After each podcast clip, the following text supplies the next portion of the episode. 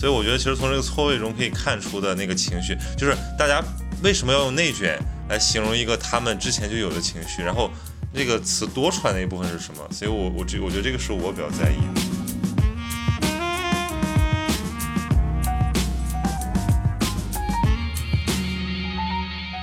如果说你把这个人生道路拓宽以后，你自己的那个焦虑其实会其实会降低的哈，所以这个也是一个很有意思的现象。就作作为一个你身在这个系统上的人，怎么决策？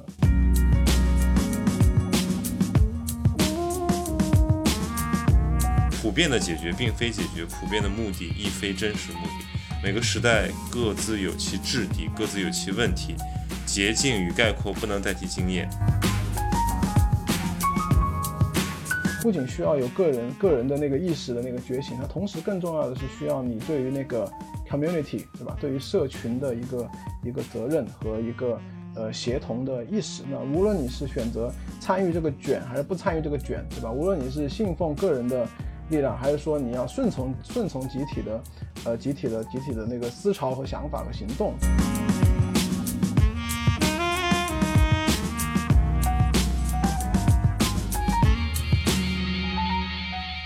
Hello，大家好，我是曹宁，欢迎收听闲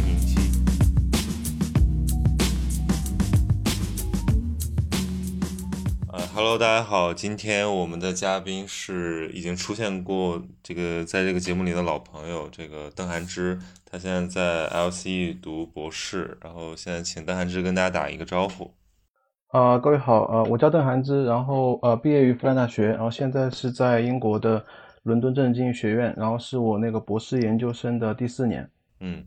然后我们今天其实也是借这个很久没聊天了，然后呃沟通一下近况啊，因为你回去有一段时间了，然后也想知道一下在国外现在这种疫情影响下的社会是怎么运转的。然后，但更主要的是讨论一个国内现在很好玩的一些现象，包括这个涉及到词与物的关系，就是。我们先从那我们就先从那个你的近况聊起吧。就这疫情有给就是尤其欧美人带来什么很大的这种情绪上和世界观上的看法吗？嗯，我觉得其实这个跟那个文化和文化和认同倒关系倒不是特别大，因为很有意思，就是我们这套间里面现在住了。呃，有来自新加坡的，也有美国人，也有意大利人。但你会发现在六七月份以后，哈，那个第二波疫情来的时候，其实，呃，第一次第一波疫情最惨重的，包括意大利，包括西班牙，它在第二波其实反而是最平稳的。因为我们发现，因为第一波的时候，西班牙和意大利的医疗系统受冲击是最严重的，所以它得到教训其实也。也更大，所以你发现现在第二波其实表现的还蛮好，包括我们我们套间里面的意大利人其实都蛮自觉的，学校里的学校里的意大利的博士生也是。但你会发现，其实，在那个法国和英国和德国哈，因为它第一波的疫情来的不是特别的，呃，跟英跟西班牙和意大利比，当然不是特别严重，所以说它的医院也没有出现击穿的情况。那现在第二波来了之后呢，你会发现那公众的懈怠心理其实是更强的，那警惕心其实更警惕性其实更低。那么同时加上这波疫情，因为它的死亡率跟第一波比起来，可能只有第一波的四分之一左右，所以其实呃还是还是刚刚那个问题了，就是它如何劝说公众，对吧？配合政府的行动，然后从社区、公司各个层面去呃服从管理，然后这个还是一个呃至少在西北欧国家来说，其实是一个蛮大的挑战。但你会发现，像西班牙和意大利，其实这一波就还蛮好的。对，还是一个警示作用吧，因为包括对于美国来讲，就对于美国来讲，它的上一波的疫情就是之前大概十一年前的一个那个 H1N1 的流感。那么，那其实所以它会影响影响政府和那个 NGO 和很多机构层面的决策，它也会影响大家的心理状态。所以，呃，如果说呃要如果说大家在应对的时候去寻找一个路径依赖的话，就很容易用十一年前在美国哈，如果他用十一年前的面对 H1N1 的态度去面对。面对新冠的话，其实呃也是一个蛮有误导性的错，但它这个跟很多因素都有关系，所以说呃他决策的个人也好，机构也好，其实惯性都是蛮大的，这个也是也是没有办法的事情。嗯，我说到这个社会心理层面，我其实最近在国内见了一些朋友，然后感受到一点点这个微妙的一些变化，因为现在你知道国内其实大部分呃生活都已经恢复了，然后。各种场所都非常的呃繁荣，甚至有些报复性增长的成分，比如像十一国庆，像这个各种电影的那种场次都排得非常密，人也非常多，呃，所以很多人就以为好像我们已经恢复正常了，但其实隐约又感受到一些变化，就很有意思，就是出现了一种类似于呃末世情绪，就是。那个末尾的末，就是尼采讲的那个，就是他有些人已经通过这个事儿呢，把好些东西看开了，但不是真正的看开，是有是放弃了，或者说他已经觉得这个世界足够荒诞了。呃，我们在巨大的这种不确定性中，不知道会被带向何方，然后出现了这种个体命运和这种大的国家社会走向的双重不确定，然后导致他们反而开始躺平，反而产生一种无所谓，或者说一种。呃，非常悲观的乐观情绪，对这个其实就跟我们今天主要想讨论这个内卷化这个词儿有点关系，因为这个词从一个严格意义上讲，它就是一个学术概念，那它没有在任何的这个呃这种，比如像商业领域，像什么文化领域有。类比式的应用，但是却在这个秋天一下子成为一个热词，然后在知乎上、在豆瓣上、在微博上都引起了好多讨论。然后就是内卷化，然后大家现在就说什么都内卷化，说这个学术科研也内卷化，学那个教育也内卷化，然后那个什么社会发展、经济发展，然后反正这个词感觉好像无所不包，特别能形容现在这个中国社会的某种困境。就是我，所以我就应该跟你好好讨论一下这个。你有注意到这个现象吗？就这个词一下子好像在这个中文的社交媒体界突然火了一下。对，其实我自己倒还挺惊讶的，因为呃，我在 LC 呢是呃已经第第五年了，然后过去这几年一直在给那个本科生，就二年级的本科生上一门课，然后这个课呢叫做呃近代和呃近当代的那个中国经济史。那么其实内卷化这个呢，是也是我们当然考试当中很重要的一个方面啊。当然，其实最开始出现的时候，完全是一个，呃，是一个是一个经济史的术语哈，它是用来讨论，呃，清代前期和中期的那个呃中国的特殊的呃人力啊、土地啊、资源的一个状况啊，在这个状况之下，农民是如何对此做出反应的。其实是一个非常的。非常的呃，就是学术的一个词汇哈，是用来描述那个农业生产的。而且其实呃，最开始黄宗智他那个提出这个术语的时候，其实也就是完全为了说明农业生产这个情况，其实是呃没有没有提到任何呃没有没有想要提到任何有关呃。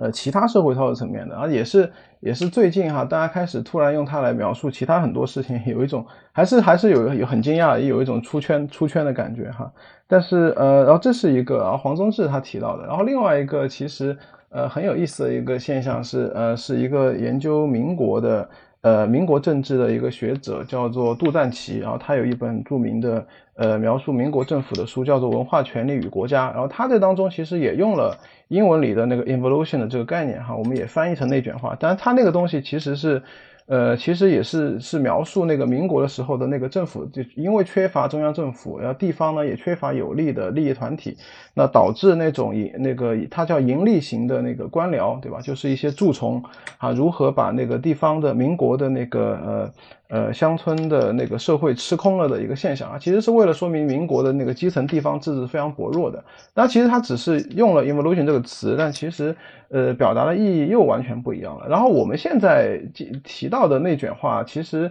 呃，它有时候可以，你可以用那个农农业生产那个内卷内卷化去去类比哈。但有时候其实也有一些扩大化的一些倾向吧。其实有时候我发现大家提到内卷的时候，完全就是为了说明那个，就是为了说明那个囚徒困境了啊，和那个囚徒困境是一个意思。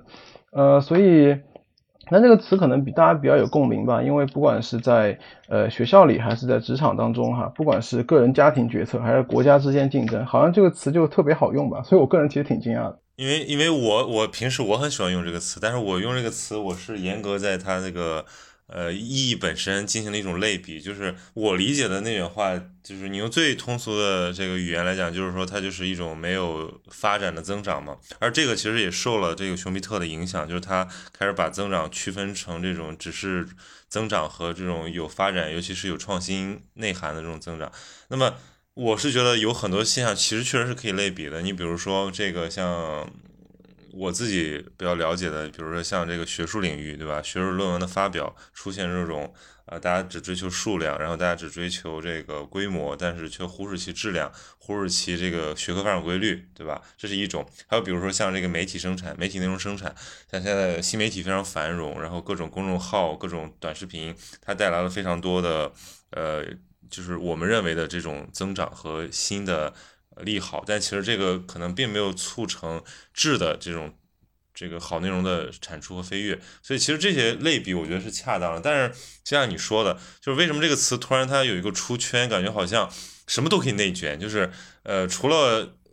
有这种感觉的现象适用之外，那比如说像这种教育过竞争，对吧？然后像一些像囚徒困境，就是说，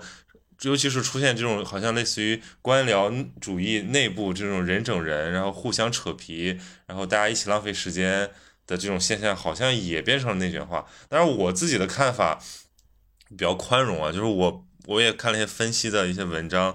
嗯，就是我会觉得，如果你只是站在就是说引经据典，站在整个它的本源。说你们这样用都是错的，你们这都是误用，其实也没什么意义，对吧？因为某个词汇它被泛化之后，一定是有一些道理的。这个道理在于说它迎合了某种社会情绪，其实这个才是最好玩，就是这个错位。所以我觉得，其实从这个错位中可以看出的那个情绪，就是大家为什么要用内卷来形容一个他们之前就有的情绪，然后那个词多出来那一部分是什么？所以我我这我觉得这个是我比较在意的。对，因为其实你去看那个黄宗智做的研究啊，其实我觉得还是对现在我们呃，就是分析很多当代的现象，其实是有很多那个借鉴意义的。那么我我简单的讲一下他的那个他的那个在清代农业生产当中的原理是什么哈，就呃很快的讲过去，然后其实你可以套到很多当代的那个事实上。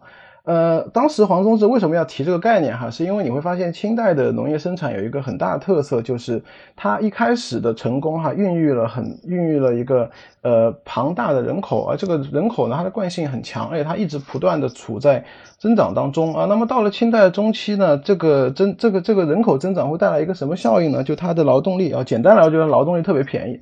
那么劳动力特别便宜之后，你会发现清代的农民哈，他运用了非常多的我们的劳动人民的智慧哈，他要用各种各样的办法，在有限的土地上哈，尽可能实现高的收益啊，这是一个很重要的条件哈，因为国土面积是有限的啊，那你你你的那个农业发展水平很高，你们能够不断的。繁衍出新的人口，那么同样的土地面积，你怎么样容纳更多的人口呢？哎，你会发现那些农民他很他很有想法，对吧？比如他可以引进呃品种更好的水稻，对吧？能够做到两年三熟，对吧？他能够在稻田里面间隔的能够养一些，比如稻花鱼，对吧？能够去养青蛙，能够养乌龟，那还能干什么呢？他能够用那些边角料的土地去种一些什么辣椒，对吧？香菜。那么在冬天休耕的时候呢，全家人可以坐在呃坐在那个家里面，围着一个织布机，对吧？做一些手工的劳作。那么甚至呢，可以他把一些土地推掉，或他的他在那个土地的间隔里面种一些经济作物，对吧？比如说蓖麻，比如说花生。那么你会发现，他其实在有限的土地上，哈，那些农民他为了糊口，他会运用各种各样的办法，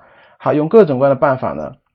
去呃去去满足自己的生活需求。那这其实呢，牵扯到另外一个词哈，这个词跟内卷化不太一样，叫做也是当然也是我们做那个经济史上非常常用的，叫做过密化哈，英语叫做呃 intensification。但 intensification 呢，就专门用来描述这个现象的，就是说那些农民是如何通过自己的劳那个劳动的智慧，对吧？然后尽可能的提高提高产出。那么呃，这是这是一点哈。所以说你会你会发现呃，在长期的那个发展当中哈，它能够不断的拓展自己的那个呃手工业和农业技术的边界哈。不断的，当然它的生产力提高之后呢，能够养更多的人了，对吧？那有了更多的人呢，它又它它是一个自我加强的一个趋势。有了更多的人，我更要想更新的、更好的技术，对吧？然后形成一个循环，而人越多，我越要发展那样的技术，我要努力的耕地，对吧？那获得更高的粮食产出，哎，我能生更多的孩子，有了更多的孩子，我又要想个想办法去扩张土地的产出，它是一个循环的一个过程。那这个过程呢，其实黄宗智认为呢，它就是一个。呃，就长期来看，它会把中国导到一个陷阱当中，而这个陷阱呢，这个陷阱呢，就是在有限的资源里面，对吧？你能够不断的提高自己的技术水平、产出水平，然后这个水平能够带给你更多的人口，对吧？那带来更多人口之后呢，你又要想办法去养活他们，呃，于是你要在原来的老路上继续前进，所以它是一个不断的自我加强的一个一个一个一个循环的过程。好，这个过程，所以你会发现，我们把它拓展到今天的很多现象当中，你会发现一个很重要的条件，哈。一个很重要的条件就是它的总资源的那个总量，哈，资源的总量要是有限的。但你会发现，其实有的时候我们在今天讲的那个案例当中，有的时候其实不是这样的哈，有的资源它不是有限的。那么，呃，一个博弈论的一个经典的例子啊，就是那个剧院里面看戏，对吧？比如我看演唱会好了，那么演唱会里演唱会里面呢，你会发现。呃，你会发现，如果说有一个人，他觉得他那个，他觉得他特别激动，他想看得更清楚一点，对吧？别人都坐着，他一个人要站起来。然后他站起来之后呢，挡住了旁边的人。然后旁边的人怎么办呢？为了也看清楚，所以也站起来。结果呢，本来全都坐着，对吧？后来全部都站起来了，对吧？这这个情况，这个情况下，其实呃，你会发现他他用内卷化去描述，其实是不太合适的。为什么呢？因为演唱会这个东西呢，他只要角度清楚，对吧？它可以容纳很多很多人看，对？所以其实你们全都坐下来就可以了。啊，这个其实，所以你要你要你要说那些观众全在内卷啊，这个当然是不合适的。但你刚刚提到那几个案例，其实用内卷化来是合适的啊。比如说那个自媒体都越来越刻苦，对吧？这个其实我觉得用内卷化是合适的。为什么？因为我假设所有的观众、所有的读者，他们一天的精力是有限的，对吧？我只能我的空闲时间只能读一百篇文章，那我读了你的文章，我就没时间读他的文章了。所以为了抢夺有限的用户资源，对吧？我们要我们要设计越来越时效的、越来越能够抓眼球的信息，这个是这个是对的，我觉得。所以看具体怎么用吧。但是。资源总量有限，哈带来的这个焦虑啊，这个是一个讨论内卷化一个很重要的一个条件了。但是这种焦虑是真实的，所以我就觉得，嗯，因为你刚才讲了很重要的一点，就是说现有模式它其实可以支撑这个体系的运转，比如说甚至是带来一点点希望。这个希望它不会带来真正的这种模式的变革，实现指数级增长，但是它却可以让它延续。可是这是一种非常。非常非常可怕，就像温水煮青蛙的感觉，就是你如果长期下去，对一个组织和一个体系来讲，这个可能是致命的。对，而且我觉得很多人他之所以感同身受，在于他进行了一个类比，就非常像个人经历嘛。因为很多人现在在纠结选很多选择，他有时候在想，我是不是应该跳出我的舒适圈去做一个更有挑战性的选择？那么这个要付出更多的成本，但是现有的生活却让他还比较舒适。还觉得呃小有可图，那所以就这么一直在等，一直在耗，那把这个时机给错过去了。那我觉得可可以让大家理解这个过程。但其实因为我自己学这个词，就是学习接触到这个概念的时候，我我一直觉得是一个很抽象的概念，就是尤其是从内卷这两个词，你感受不到任何你刚才展开讲的这个东西。所以我也对它的这种出圈特别惊讶，因为大家在想内卷，因为我们对使用任何词汇的时候。把它用到普通的这个日常用语里面，都是一个非常粗暴，甚至是非常形象化的一个理解。就我们总会先想象一个场面，比如说我们把任何概念，呃，这个泛化的时候，都有这个过程，就是我们以为理解那个概念，尤其是在大众语汇里面，那内卷出现了一个它的实际内容和它的应用场景错位的这个现象，所以我觉得也特别好玩。这个可能也。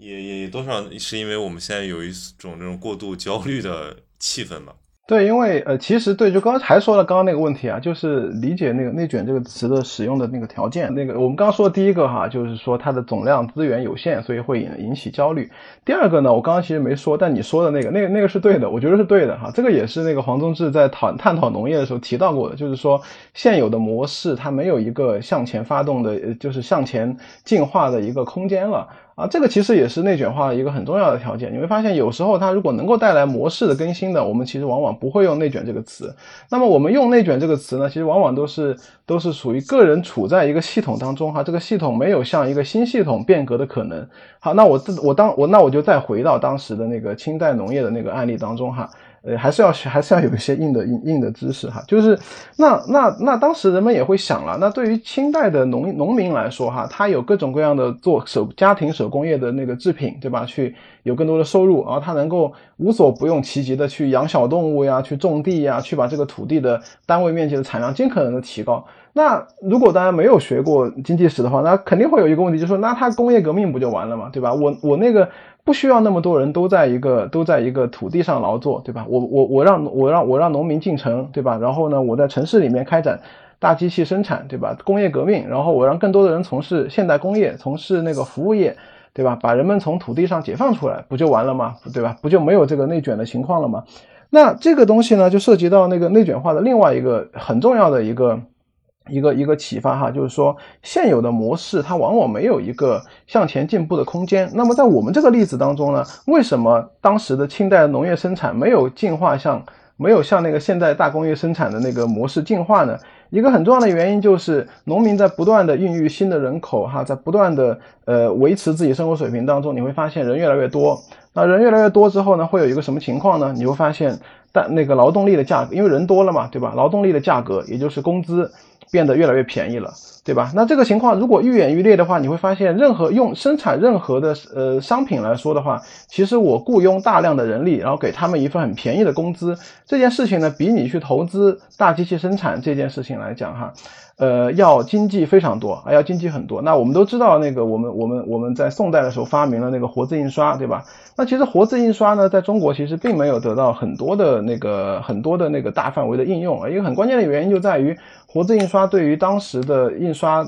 厂那个小作坊来说，它太贵了。为什么呢？我那个活字，我那个字，我得必须要把它用做的非常的模，那个模子必须要做的非常的精确，对吧？而且我我还得防止防止那一个一个字都变形，对吧？我还要统计那个字的那个频率。对吧？我还要去排它，要去考它。但其实我我发现这里有很多工匠啊，他们其实拿着很低的工资，对吧？我让他们在在那个雕板上、木板上直接刻不就完了，对吧？那个东西，那个我就拿木拿木头来刻，对吧？一个雕板我刷个印印个二三十次，可能它就糊掉了。那我就再雇一个人来再刻个雕板就好了。所以你看，我发现我们在整个明清一直一直一直使用的都是雕版印刷，而没有转向活字印刷，因为人力便宜，对吧？那这个是这个是理解当时黄宗治讨论内卷化的一个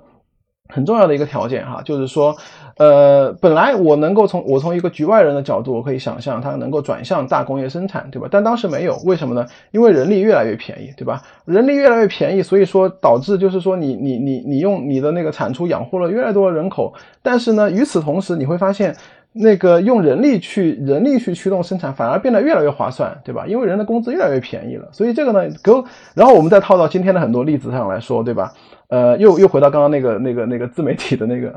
这个有点有点心酸哈。就为什么要一直要讲那个自媒体那个是一样的，对吧？所以说你会发现，对于个人的编辑来说，他不可能他不可能创那个来一个来一个革命哈，说那个我要我要引导人们用新的方式去阅读和体会一条新的信息，对吧？那对于个人编辑来说，对吧？你的劳动力变得非常便宜之后呢，你要么就加紧努力干活，对吧？每天加班。要么呢，要么呢，就是你你就会被替换掉，被替换掉呢，当然就是你随时有很多人，对吧？他愿意拿很低的工资，准准备的去替换你的工作，所以这个是也是一个理解内卷化一个很重要的条件，就是说现有的现有的模式哈，它这样向前滚动的话呢，对身处其中的个人来说，他没有他没有那个自己没有那个驱动力去倾覆整个现在的模式，而只能够参与其中啊，这个也是这个也是理解内卷化一个很重要的很重要的一个条件吧，我觉得。对，我又想到一个例子，就是我自己最近在做一些商业报道的时候，然后经常会讨论到这个所谓的产业升级啊，就是因为我们，尤其是改革开放以来的很多的这种新兴产业，它经过那个野蛮生长期之后积累了财富，现在可能有的也是很大的一个体量，但是问题是它的那个生产完全是基于过去那种就是呃劳动密集型，然后。这个东西怎么样在现在这种过度竞争，尤其是你还要跟国外竞争的这种市场的时候，有新的发展？你是抱守残缺，还是说就是以前的钱很好赚？就比如说以前做百家店的，对吧？你像原来这个青岛海尔、海信他们非常厉害，但是他们已经做到这个行业的顶峰了，他们已经呃达到世界最高的产量，压到最低的成本。但是问题是，他们如果不去突破这个产业生态的话，他们就会在等死，这个是一个每个产业里面都出现的，就是从农业到工业化转型会有，但是从工业到智能智能工业到后工业都会还会有这个过程，所以我就在想，呢比如说这些个研究者们，他们有没有能够给我们提供一种视角，就是说怎么才能跳出内卷化，或者说就是说，难道人多，难道这种内部内耗只是是只只能是一种宿命吗？还是说，通过这种历史的爬书，我们可以有新的视角。比如说，我们现在非常重视什么创新这些东西。呃，就因为制度变迁的话，也会有那个不同的学者也会有不同的看法。那当然，有的人认为就是说，他他那个持的那个结构性的观点啊，当然就认为说，你要等到一个制度变迁哈，必须要必须要等到一个一个一个一个时点，而在这个时在这个关键的时点上，所有的结构性的因素都具备了，对吧？比如说。呃，比如说那个所有的那个农民都发现他们现有的状况已经到了无法忍受的地步，对吧？呃，或者说，比如说这个时候突然来了一个外来的外生的因素啊，比如说有那个外国人的技术出现了。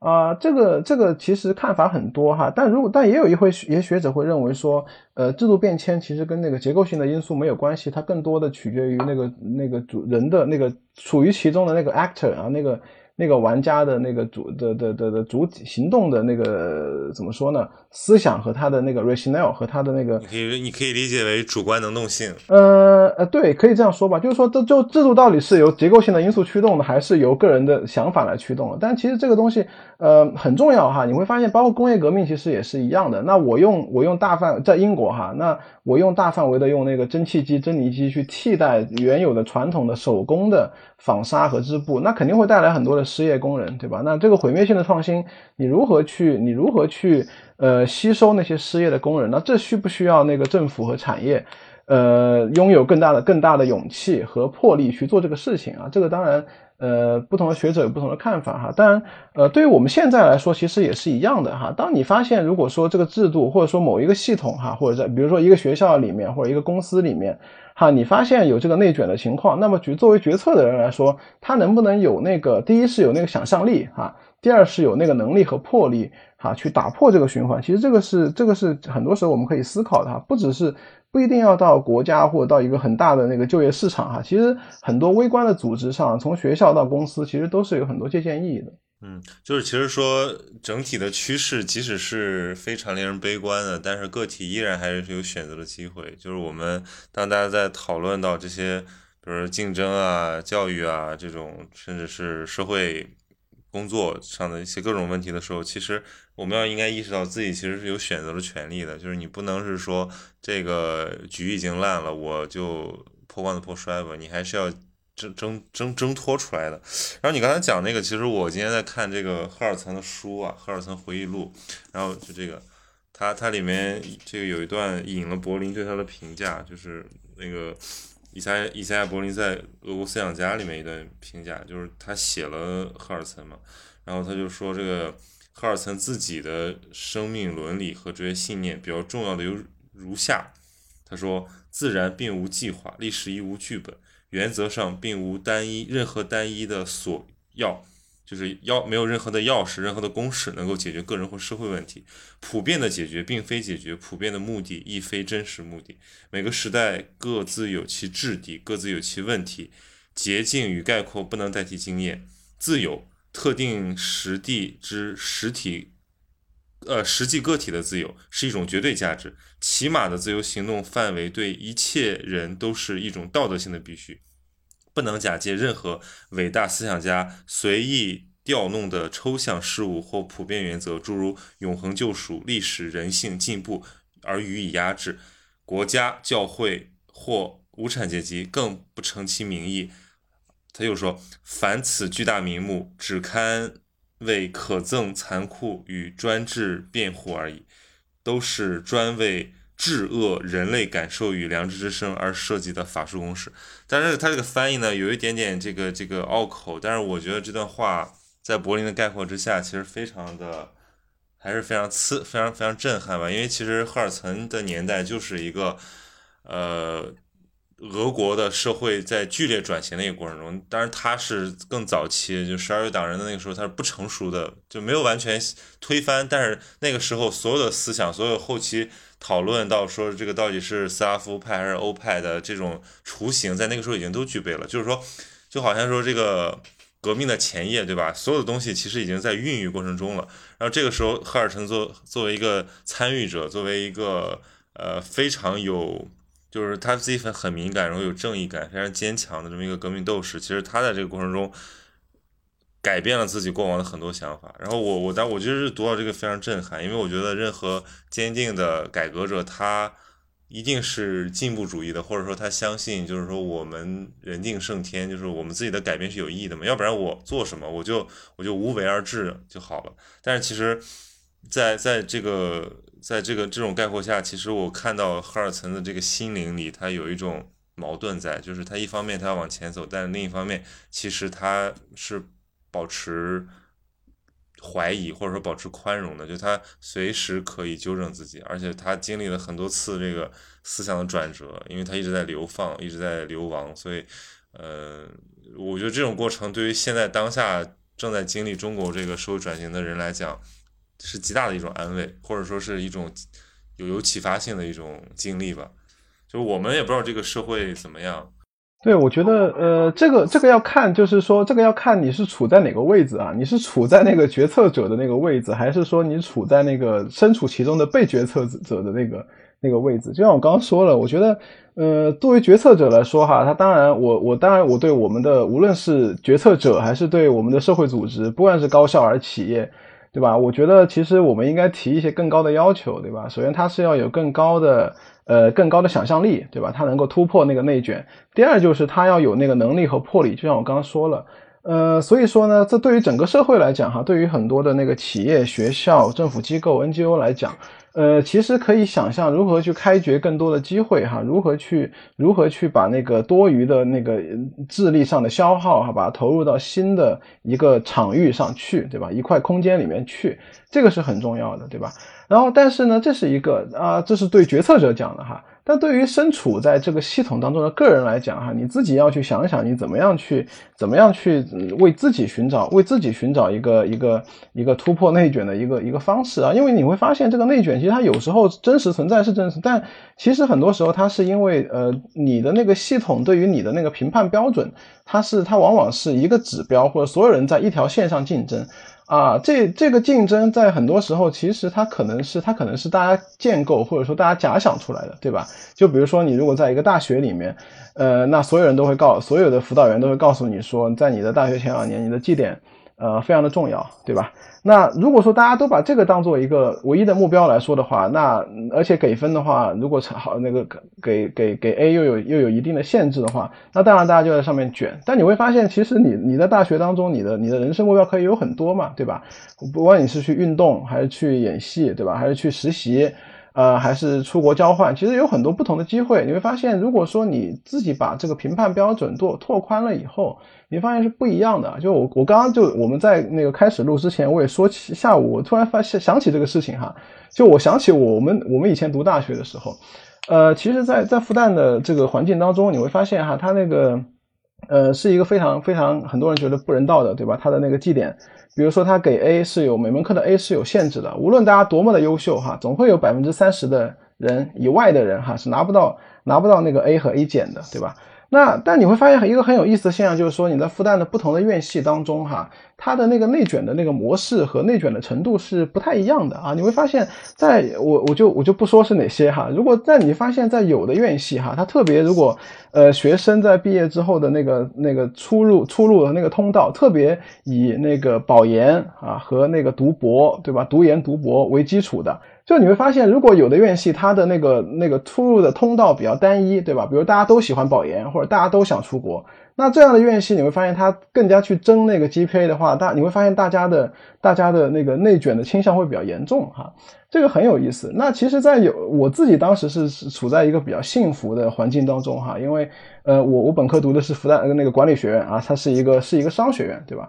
那商学院就很有意思，因为商学院一样会有从事学术研究的，对吧？做会计研究或者做公司金融的研究，或者做统读那个统计学的博士的都有。那也会有另外一些，他对于绩点的要求不那么高哦，他把很多精力放在放在找工作上面的，对吧？而找工作还分方向，对吧？那有的人会喜欢做会计，有的人喜欢做营销，有的人会喜欢做做做做私募基金或者做战略咨询，对吧？你会发现，如果大家竞争这个方向不一样的话，你会发现。呃，没什么好，好像没什么好卷的哈，没什么好卷的，因为你会发现考核的标准哈是不是不一样的，这是一个很有意思的一个现象。就是说，如果说你是身处在其中的一个个人的话，你怎么样去，呃，你怎么样通过你自己的那个想象力去拓宽那个标准哈，去寻找更多的方式方式去拓展自己，而不要把自己限制在那个唯一或唯二的那个评判标准上。这是你个人哈，作为一个非决策就身处在那个系统的非决策者哈，怎么样去怎么样去自处。啊，这个东西，嗯，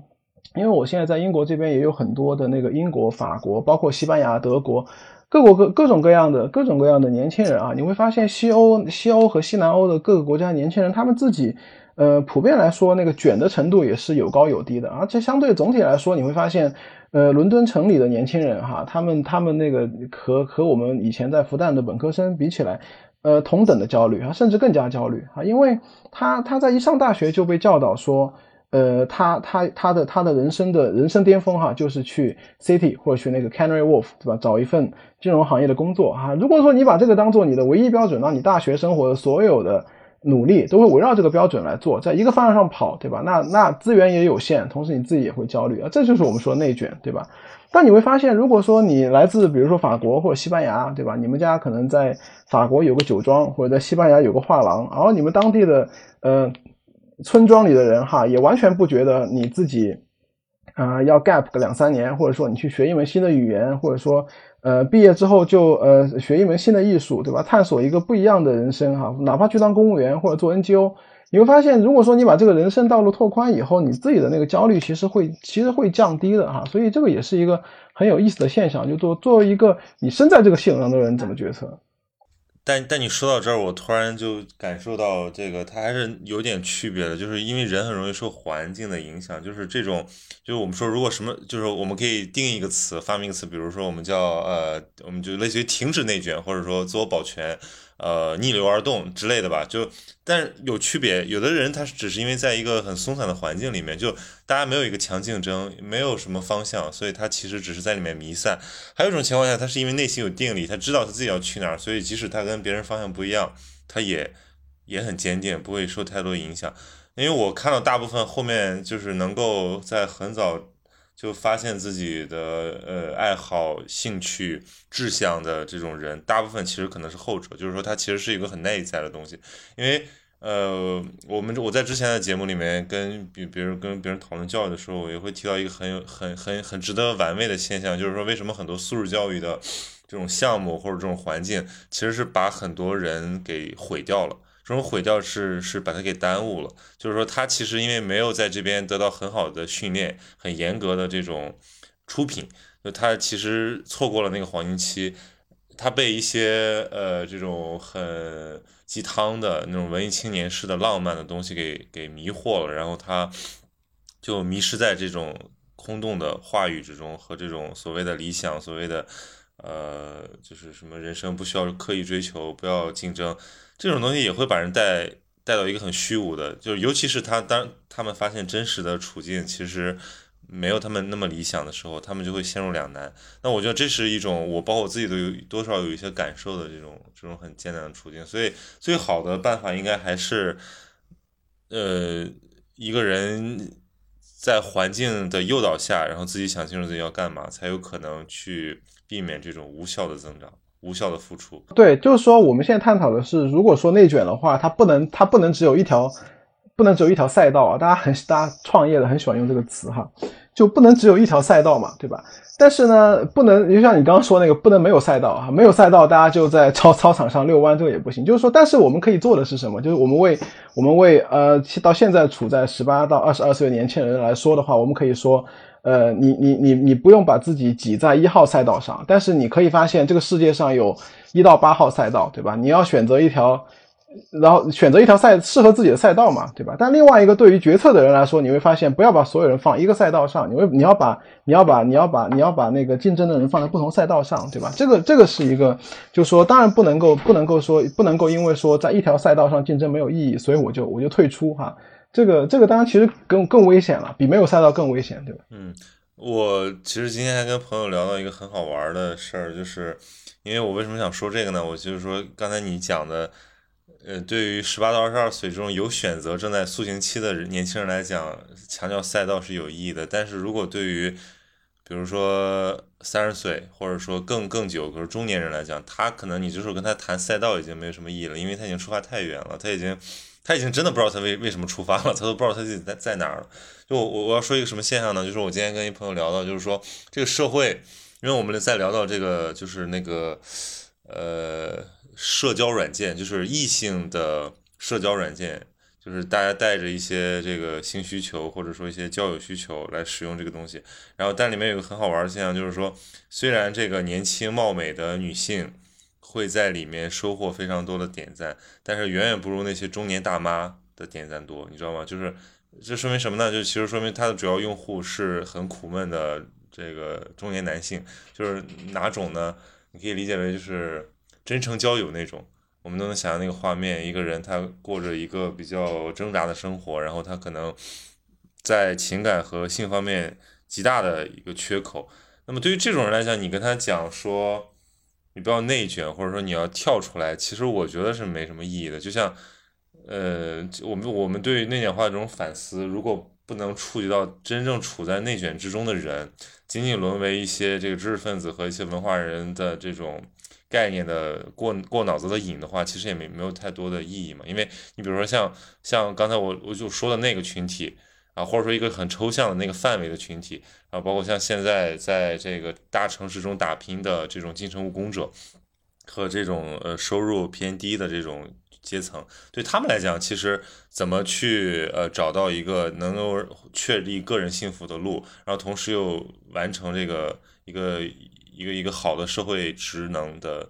这种奉献，或者说这种正常的担当，他不会成为一个呃越轨者，他不会成为一个报复社会的人，他也不成为一个 loser。这个我觉得是比较重要的。就是当然这也是需要整个社会合力来做这个事儿，但肯定精英有很大一部分责任去去营造这样一个结构。对，就是说他肯定没有那么肯定没有那么简单了，但是其实他也没有那么难。就所以，我我突然想起来，就我今年上半年看到最喜欢的那个报道啊，就是那个。呃，一个一个东莞东莞图书馆的一个一个一个留言，呃，你记得那个吧？对对对，就是你会发你会发现，就是一个对一个打工者，其实你会发现探索自己没有那么没有那么的难。对，我我说那那个新闻很令人感动，让交代一下背景，就是有一个这个务工人员，他没有说他是哪儿，然后哪儿的人，但是他在务工呃他在东莞打工十几年，然后他要走的时候去这个东莞图书馆留了一张字条，那个字写的也歪歪扭扭的，在一张很皱的字条上说。我在东莞十几年，觉得这儿非常好，而最好的就是图书馆，可以自由进出学习知识、看书。然后留留言留名好像就一个读者，然后就然后说最大的遗憾就是回乡就没有这样的公共福利条件了。对，这个就是呃大家就是应该往前，我们节目往前倒几期听一下陆明老师那期，就是陆老师对这种呃一点微小的进步都抱以很大的乐观，就是他相信这个。积少成多，就是在未来一定会有一个好的改进。那这个其实让大家可以保持一种行动，而不是只是在那里望洋兴叹。对，其实哎，还有刚才你说的那个话题，我觉得我们可以再再延伸一下，就是因为前几天也有一篇报道，就是关于说这个那些比较精英的年轻人在现在国内高校里面，大家就是厮杀，然后。完全到了一种呃非理性的程度，有的人甚至把身体拼坏了，有的人甚至破坏了这种正常的同学关系，就成为敌人，成为对手，然后大家都在计算，就在花一般的年纪就工于心计。其实这个，那我们上学的时候，因为我们都不算，可能可能你你会稍微好一点，但我完全不算这种。呃，喜欢竞争的人，就是我，我一直保有一个观点，就是我认为这个竞争是对人，呃，有有有有利有弊的。然后，尤其在某些过度竞争的层面，是弊大于利的。就是第一，它会让人你说崩溃、压力过大，这是大家都理解的。但是还有一个很多人看不到，就是说竞争会让人同质化，就是因为我们的目标都是，比如拿到什么什么最好的 offer，然后。拿到最高的绩点，拿到什么奖学金，拿到什么好机会，然后我们其实会自动忽略掉很多的路，忽略掉自己身上的很多特性。就是其实我觉得有的人真的不是你的，你你你这个人存在最独特的那个价值，不是说你成为你这个精英群体中的 number one，对吧？或者 top ten，这不重要。你可能有非常不起眼的一个东西。你自己都没有注意到，但这个就是只有你能做，或者说就是真的就是你生命的问题，就是你说把自己作为方法嘛，对吧？那那是他自己的一个问题，他自己的开拓出的方法。但是我觉得过度的竞争会让我们淡化这个过程，尤其我觉得现在的大学的教育主导者，他们其实脑子也没有很清楚吧，就是包括就我尤其在国内，就是我们经常会说一些这个道貌岸然的话，就是有的时候在说我们要要要要。这个做素质教育要关注个体的成长，但其实有的时候我们又又在搞这个大跃进，又在又在呃服务于我们整体的这个什么呃，你可以说是教育工程吧，就是。当然我们不不不不不是说某个学校了，我就说整个的现状，因为因为这些教育的管理者和这些从业者，他们其实也是漩涡中的人啊，对吧？他们也要去平衡他们作为一个教育者的那个本质、那个良心和他们自己的一个晋升机制的激励和他们的社会位置的平衡。那我觉得这也是无可厚非的事情，但是。但学生是很弱势的，学生是很容易被影响的。如果他们真的没有看到过一些能够把这个呃做学术追求，然后做研究和自己的生活和兴趣还有个人志向平衡的很好的人的话，那他不会相信有这种事情存在的。他可能就是说，不行，我必须要为了我的好成绩和我的前途牺牲掉那些自由探索的时间。那我觉得这个就是非常非常可惜的一件事。你刚刚说，你刚刚说那个话，我突然觉得很，就是听起来怪怪的。什么叫做什么叫做你不是那样的人？就好像我是这样的人，我们我们好像毕业的基点是一样的吧？我不是说你是那样的人，不是我是说，就是说我我是我我甚至是一个反竞争的人，就是我对，然后这样就显得我这样就显得我特别的斤斤计较，你知道吧？不，这样就显得你就是，我觉得有一种人更令人佩服，就是他们虽然能够在竞争中。胜出，但是他们其实又保保有了这个自反性，就是他们能看出这个竞争不代表什么的全部。好，好，好，这好，这这个这个圆回来，圆回来。对，就对，所以我我我我就说这个嘛，就是所以我们俩这个视角对比才有意思，因为因为你刚才讲就是说为什么很多这个比如欧洲的学生他可能不会有那么的焦虑，其实这个。是个启示，因为这就让我们意识到环境这个变量的因素。就有的时候你都，我觉得在这个社会裹挟之中的人，很多时候不知道自己为什么焦虑，仅仅是因为身边的人散发出这么一种气质。呃，不，我觉得呃，这个这个是这样，但我还想，我想起来刚刚你说另外一个点哈，我想补充一下，就是说，呃，作为一个教育行业的从业者或者管理者，或者哪怕对于一个企业老板来讲哈，其实他也有。他也有他的两难哈，因为这个也是一个一个一个一个管理组织当中一个非常经典的问题，就是要不要用指标去管理，对吧？那如果说你自己处在一个管理者的位置上，你说这其实就哪怕你既有良心，同时又有能力啊，你也知道，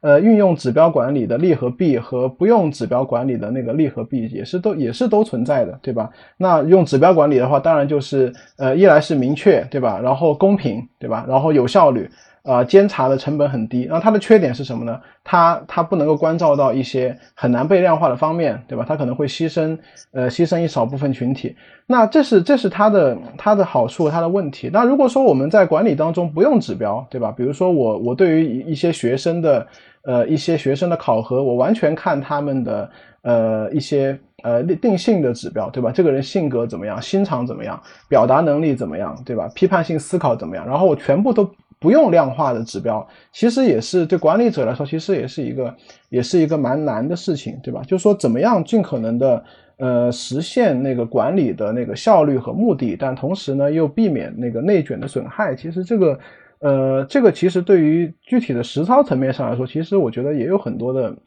也有很多的苦衷吧。我觉得，嗯，我最近看了一些这个国内做通识教育的，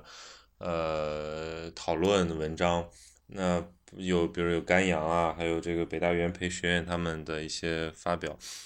呃，不约而同的都提到说，这个其实你深入到具体的教育改革之后，就会发现谈理念都没有用，因为理念谈的再好，你到了实操还是搞不定。因为像你刚才讲的，比如要不要用过用用绩效，用这种量化的方式来来管理，这个这个像一个永恒难题一样，因为因为人本来就很复杂，然后。你你给它抽象成几个数字和指标之后，难免产生这种不适，或者说感感受到那个体系的冷漠。可是问题是，我们在处理一个群的问题啊，我们不是在处理某个人是不是能够得到全面发展。就一旦你要在一个群群落中生活，那你就必须要被管理或者管理。所以刚才赫尔岑那段话就真的特别，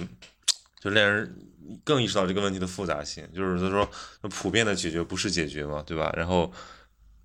你没有办法说，我们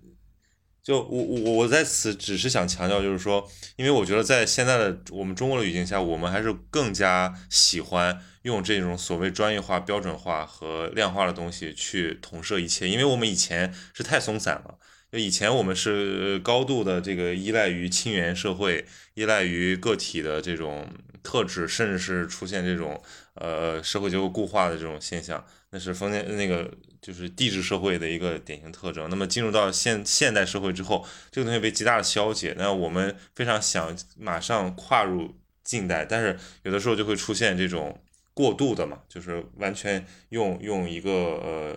用用一个制度，或者说用一个什么系统，用一个指标去概括，那我觉得在这个过程中也也是造成了很多压迫，也是忽视掉了很多的很有价值的个体和一些特质。那后面我们矫枉过正之后，会有一些反弹，可能会期待它变成一个更加人性的一个制度。就说，就如果说我们之前已经做得够好了，那我们现在回过头来可以去看一下，就是说我们还有什么可以做的，就是说在过去的。呃，经历当中，我们我们可能遗失了什么，可能忽视了什么利益。但另一方面，你会发现这个改革其实它需要一个，它需要一个氛围，需要一个一个土壤啊。这个呃很有意思啊，因为我最近在帮一些那个学生写那个推荐信啊，你会发现会有一些法国的学生啊，然后这这但这是一个这是一个。这是一个这是一个那个橘生橘生淮北为治的一个事情，很有很有情，很有意思。就是说，大家如果说你会发现你在比如说跟法国人打交道，对吧？跟西班牙人打交道，呃，久了以后会发生一个现象，就是你自己可能会说的不好听，就自己我当然不说他们那样也很好，我我也没说我们这个很差，但你久了久了之后，你发现自己会变油，什么意思呢？就是说你习惯了他们的那个不内卷的方式以后，你会发现你会发现，比如我面对一个法国学生，对吧？然后呢，那个邮件它只要是下午，对吧？四点或者五点，超过一分钟，那我就我就不想回了，我一定要拖到第二天早上上班再回，对吧？然后如果有任何的学生来找我，来来来找我找我约约说一个什么事情，对吧？要要讨论一个什么问题，或者说要拜托我一个事情，那我肯定第一件事就是我打开我的日程看一下能不能约一个两周之后的、三周之后的时间，对吧？到时候反正再喝喝茶、吃吃饭，就再再再看情况。然后呢？还有一个就是说，你会发现我在我在给他们写一些消息的时候，我因为我知道他比较散漫，对吧？所以我自己的那个态度也会放的比较平缓啊。那这个东西作为劳动力来讲，我当然是觉得很开心的，对吧？他解放了我们，甚至包括我很多朋友，他们是呃，比如说高中在那个国内那个一个外国语学校的，后来在一个呃大学里面学的读的也是外文学院，然后后来去了那个法国工作，去了法国工作以后呢，他很快就会被那个氛围同化掉，对吧？他的老板来找他。周五下午五点钟啊，超过一分钟，他就他就他就他就有非常正当的理由不回复。好，这是一个这是一个对个人充分尊重的一个，但这个也是有坏处的，大家都知道，对吧？你作为一个。你作为劳动力本本人，你当然很开心，对吧？但是你想想看，你把自己放到客户的角度呢？你把自己，对吧？然后你面对那个老师，如果都是用放羊的心态，对吧？你把自己放到学生的角度呢，对吧？你还能不能够像你在美国或者在国内一样，对吧？随时用即时通讯工具，想找你的导师，随时能找到。然后当然，你的老你的老师，你的老板也能找到你，对吧？所以他也是一个，他也是一个一个一个相互的啊。我也不是说，我也不是说那个那个散漫的那个西南欧的那个生活生活就一定会比我们现在生活要好。它其实也是也是不同的，也是不同的侧面啊。对，就是一个社会的文化要塑形这个社会人的这种习惯，其实要经过一个很漫长的过程，才能形成一个稳定的一个习惯，或者说民族性格。就是我明显感受到，现在就是对于这个新时代，像九零后、零零后一代人来讲，他们这种个体的意识，这种呃就不鸟你。呃，我今天跑步的时候听到那个华晨宇有首歌叫《我管你》，你听过这首歌吗？对吧？它里面那歌词非常的宣扬自我，就是我管你什么感受。然后我当时在想说，对吧？我觉得这个歌非常唱出我的心声，但我退回来又一想，我又觉得说不行啊！你如果一个人真是我管你什么感受，老子天下第一，呃，谁也别管我，是孙齐天大圣。这个我们说好听点，这个叫呃自我张扬；说难听点，这个就是叫情同理心缺失，或者说他无法社会化。那相相反，就像日本这个社会，他从小就是要塑造这个人的自尊，但是。你是建立在什么基础上呢？你是一个群体的一份子，所以日本它有很强的这种耻感，或者说它有很强的民这种民族呃国民素质，都是建立在他们这种过度的同理心上，就他们非常怕打扰到别人，他们非常担心自己成为拖累大家，或者说成为一个一个人群的，就是个体的那个一份子，他们想成为一个群体的一部分。那我我是讲说，比如说像美式和日式的这种一个极端的这个体主义和一个一个非常带有一点点这种畸形的一个集体主义的碰撞之下，给我们现在大陆的这种启示，其实很很难讲，因为老一代，尤其是有过这种集体主义生活的人，他就会认为现代人完了，现在年轻人就不行啊，就是这个怎么弄啊，就是没有一点共同体意识，没有大局观。但是反过来，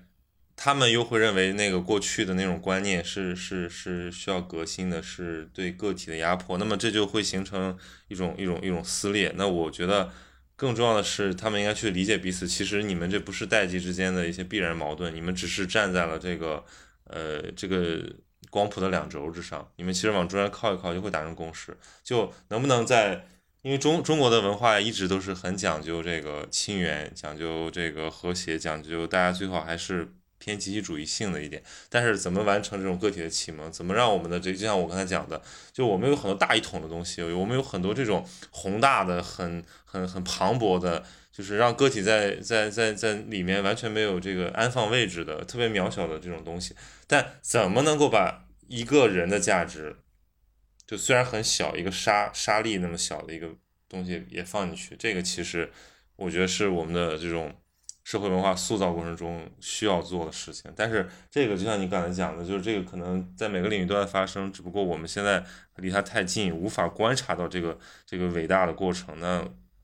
拉开距离，比如说就像托克维尔看法国大革命一样，就我们再拉开个五十年，我们再知道哦，原来。这个世纪初的中国在发生这么剧烈和这么重要的文化转型，那我还是还还还是给你就就就就这个话题来讲哈，还是给你做一个做一个做一个 ending 啊，也回到我们最开始说的那个话题，就是那个呃防疫工作这个事情上来哈，你会发现我们现在这个防疫工作就是一个不太内卷的哈。呃，它它的标准，它的它的它的整个整个运作其实非常的松散的，而且呢，还有一个就是它对个人其实，呃，对个人的那个自律的要求，对个人的那个信任很高哈。但这会有一个什么问题呢？就是说你会发现，那那所以就就涉及到我们刚刚说的那个，就是呃这种不内卷的，或者说放任的，或者说那个个人个人主义的方式，它当然有很多好处，在什么领域，对吧？比如说在。呃，文艺作品的创作，对吧？比如说在那个学术新的学术思想的开掘，它肯定有它的好处的。但是问题就在于，我们想另外一些事情啊，比如说，我们就还是回到那个防疫这个事情上来说，对于一个人来讲，他当然可以那个不管所有人的不管所有人的感受，对吧？呃，这个非常的简单，就在于，比如我现在英国有六千万人啊，这六千万人如果说都戴口罩出门，对吧？那我作为其中的一份子，其实我觉得。我一个人不戴其实也没啥，对吧？因为只要剩下的所有人都戴，对吧？我一个人不戴其实也可以，对吧？但是这个想法其实很危险啊，这典型的典型的一个一个内卷的情况，对吧？因为如果说你自己不带的话，那一个人这么想当然没关系，对吧？你自己不带就，但问题就在于，如果说所有人都这么想，所有人都想搭这个便车，那结果就是所有人都不带，对吧？这是一个很重要的一个问题。但另外还有一个就也是上周的一个新闻哈，就是说有。呃，有几位那个保守党的上议院的议员哈，他们在英国，然后写了一封公开信啊，他他觉得我们应该保有个人对吧，做出选择的自由对吧？就是说，如果说你觉得这个病毒很危险啊，你想待在家里，那你就待家里对吧？那如果说你觉得你觉得你你可以为自己负责对吧？你如果自己自由出门，然后你自己病了，你自己承担这个责任，那你就可以自由出门，没有关系。呃，这个乍一听非常符合那个古古古典的那个自由主义的那个那个那个想法哈，但其实它在操作中有一个很大的一个问题，就是说你会发现那些选择出门的人啊，会有一个很大的一个负外部性，什么意思呢？就是说，如果说有一些人他选择不出门，他的想法是什么呢？就是说他希望所有人都在待在家里，对吧？我们待待满，比如说三周四周。所有的把所有的确诊病例都挖出来之后，剩下的人，我们一个月之后，我们所有人都那，如果我们所有人都非常的自律，都非常非常的顺从这个规则，那么一个月之后，我们就可以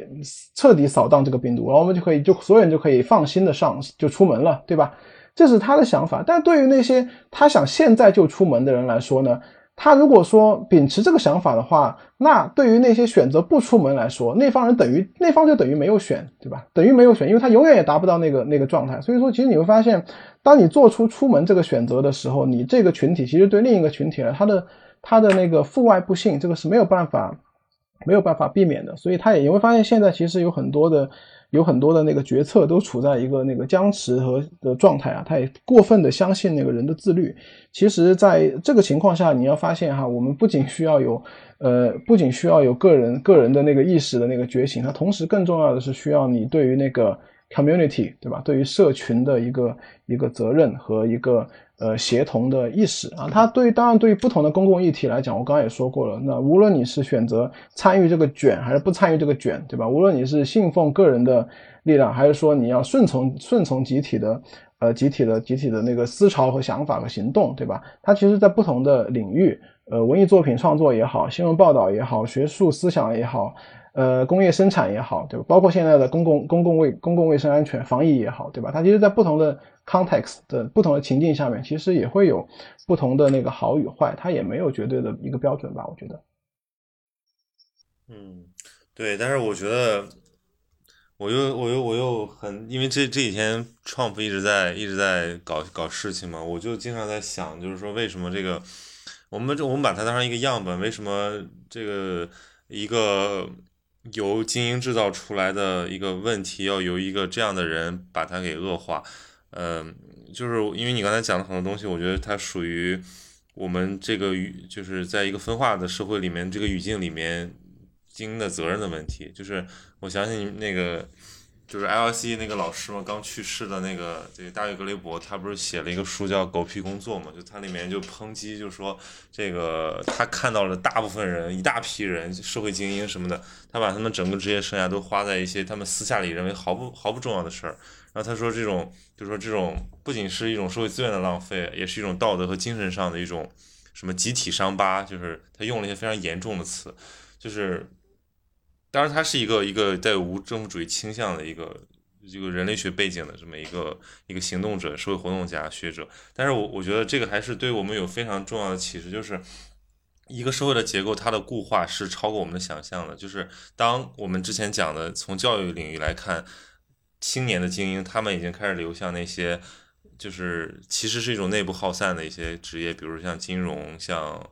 呃，就是所谓的实力阶层啊，就他们本质上不创造什么社会进步的东西，但是其实他们却占有了大部分财富，他们控制了话语权，他们攫取了权利，还夺走了其他人发展的机会。那么这个过程中，其实不仅是对他们的个体选择价值的评判，也是我们整个社会就是所谓共同体的一种。维护这个，我们看历史看得更清楚，但看现在还是看不清楚。还是我刚才讲的，就是我们不知道我们正在经历什么，但是我们至少可以从这种分析和这种历史的考察之中